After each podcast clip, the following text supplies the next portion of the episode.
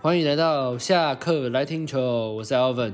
好啦，那上礼拜的比赛呢，最大的看点当然就是明星赛啦。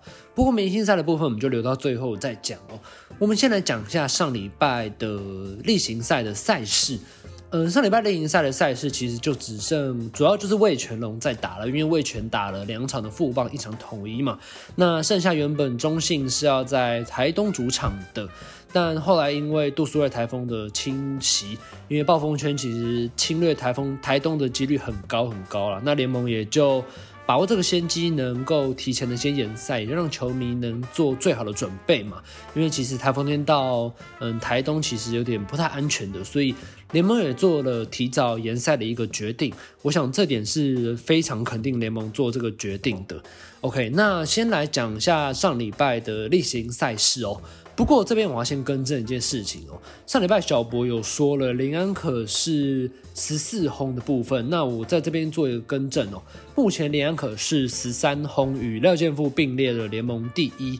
那因为林安可的打席数较少，所以林安可目前是名列第一的位置。OK，那讲完了这个更正之后，我们就先来看一下上礼拜的一个赛事哦。那上礼拜最大的看点，我想就是礼拜一的陈世鹏月月嘛。九局的玩风玩头玩风嘛，只被郭天信打了一三打啊，这个非常可惜啊。不过月月自己也说了，他其实那球是没有失投的，所以就非常肯定郭天信的一个表现哦。那陈世鹏那场比赛是他一军生涯的第三场完投完封胜哦，也是本季第二场。那他也是一支安打被完，一支被安打，然后完投完封胜，也是中华职棒史上第十四次。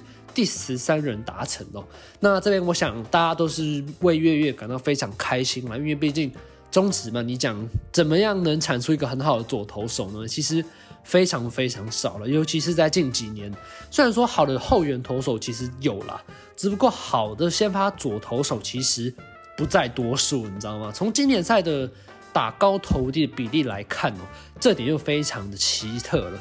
对，因为其实月月在经典赛没有投的很好，相信大家都有看到对古巴那一场嘛。那他其实只投了，然后我记得好像只投了两局就被 KO 下场了。所以那时候大家对国内的一些好的先发左投其实是有点堪忧的。那其实陈世鹏在季初自己的状况也是都没有很好。不过他因为老实说啊，就是经典赛正后局的影响，所以季初没有表现很好。那后面到后面他是有个倒置甘蔗的现象。目前这几场他的表现是有慢慢的回稳了，也在上礼拜一投出了他本季的完投完封胜嘛，本季的第三场，本季的第二场完投完封胜，剩下的第三场。那在这边是非常恭喜月月的。OK，那到礼来到礼拜二的赛事哦，礼拜二的赛事就是也是魏全跟富邦。因为他们进行个二连战嘛，礼拜一是在新庄的富邦主场嘛，那礼拜二则是移师到了天母。那天母这边的状况又有点不同了，因为味全派出了他们的羊头奇隆哦，因为奇隆这场比赛是他来到中华职棒的一个代表作了，因为他只投了七局就了才用了九十一球哦，那其实是非常一个省非常省用球数了，因为他上次其实。投了五局，用了八十球，其实也算还不错啦。投了七局，用了九十一球，更为精简哦。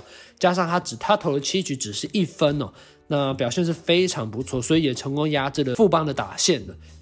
那其实大家都知道嘛，其实味全只要撑过七局，其实后面的调度就非常非常的容易了。因为假设七局的话，像那一天礼拜六那一场，味全是派出了王维忠跟林卡威各投一局，然后就做一个完美的收尾嘛。那以往呢，味全会先派出。陈冠伟嘛，陈冠伟、王维中、林凯威这三个胜利方程方程式。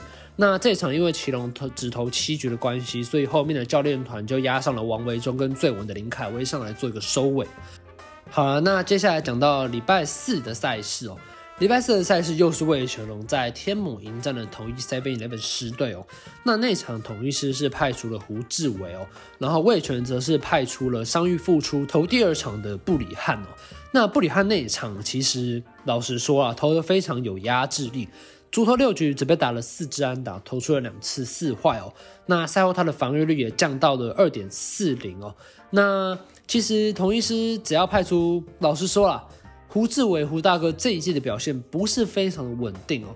账面上赛前看上来，他的防御率是蛮，就算是控制的还可以，就是在三到四之间嘛。只不过这场胡志伟只投了五又三分之一局就暴失七分哦。那暴失七分这个重点其实就是集中在第五跟第六局啦。第五局魏全龙攻下了两分哦，那第六局则是攻下了四分，一举把胡志伟直接打倒了。那赛后胡志伟的防御率也上升来到了四点五零。那值得一值得一提的是，统一狮在赛赛那场比赛的后半段有派出克维斯上来做一个后援哦。那我想可能也是因为这周统一狮只有一场的赛事，加上因为有明星赛周末嘛，可能羊头出赛的频率也要也要做个拿捏嘛，所以就让克维斯上来投投球，维持一下身体的热度哦。那也不是因为什么消耗比赛，所以才派上克维斯的，我觉得纯粹就是因为。要让羊羊头上来热热机啊！对，那这场也是魏全龙以八比一拿下了胜利了。OK，那结束完了这一场之后呢，其实就进入到我们明星赛的明周末的重头戏啦。那礼拜六的比赛是因为还是台风的外围环流嘛，所以也让明星赛无法顺利进行。那其实很扯啦，因为其实老实说，全台湾只有我是看那个。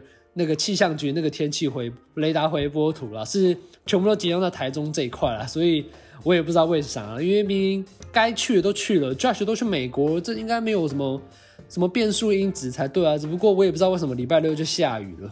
对，那总而言之就是一就是延赛到了礼拜一嘛。那我们来讲一下礼拜天的赛事哦，因为礼拜天的赛事其实。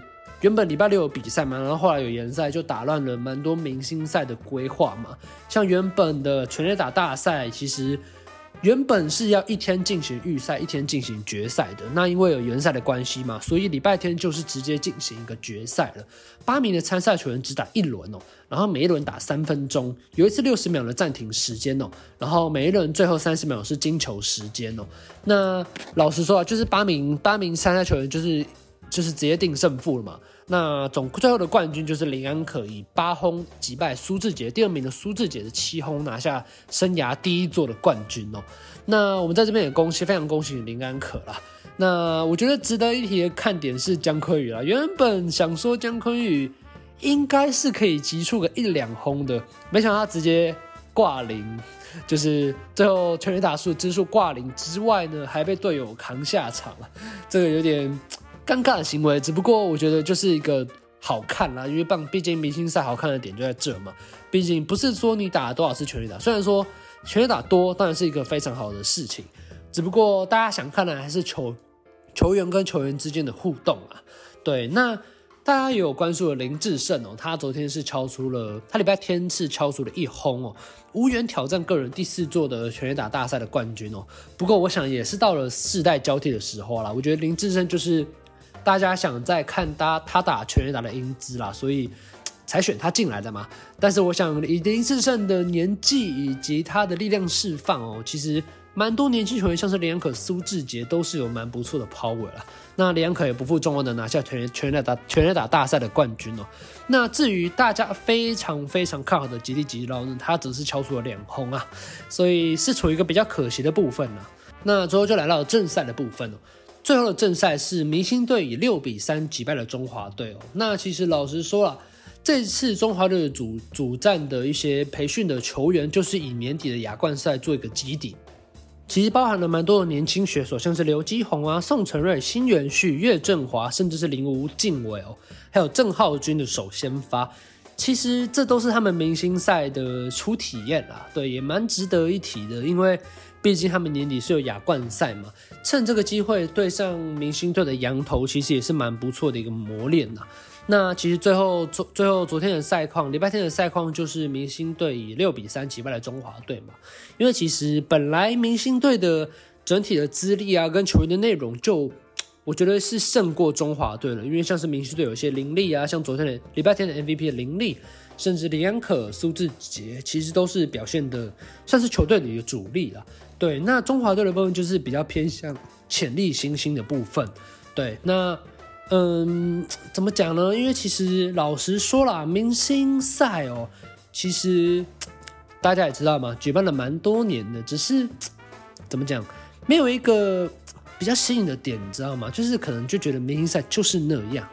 所以我觉得联盟适时可以改善一下比赛的机制嘛，因为像是其实明星赛就是非常简单的明星明星队对中华队嘛，这个赛事也实行了蛮多年的。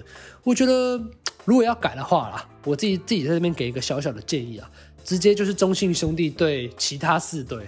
我觉得球迷爱看什么就给他们看嘛，毕竟球迷投出来的明星队就是中信兄弟嘛。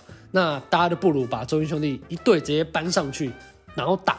然后因为毕竟也是在洲际球场嘛，也是中信兄弟的主场，所以特别会吸引蛮多球迷前去观看的。那就是中信兄弟对其他四队。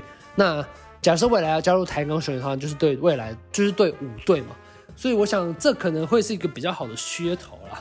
对，那我在这边也建议稍稍的建议联盟一下，这可能会有比较让明星赛比较好看的点呢。对，那其实，在礼拜一也会进行明星赛的第二战哦，因为录音的时间是礼拜一的上午，所以就没办法嗯带给明星赛的第二战。那这个第二战下礼拜会交由小博来帮大家做一个回顾。OK，那这礼拜的中职回顾就到这边结束了。我是 Alvin，那我们就下礼那我们就下礼拜再见喽，拜拜。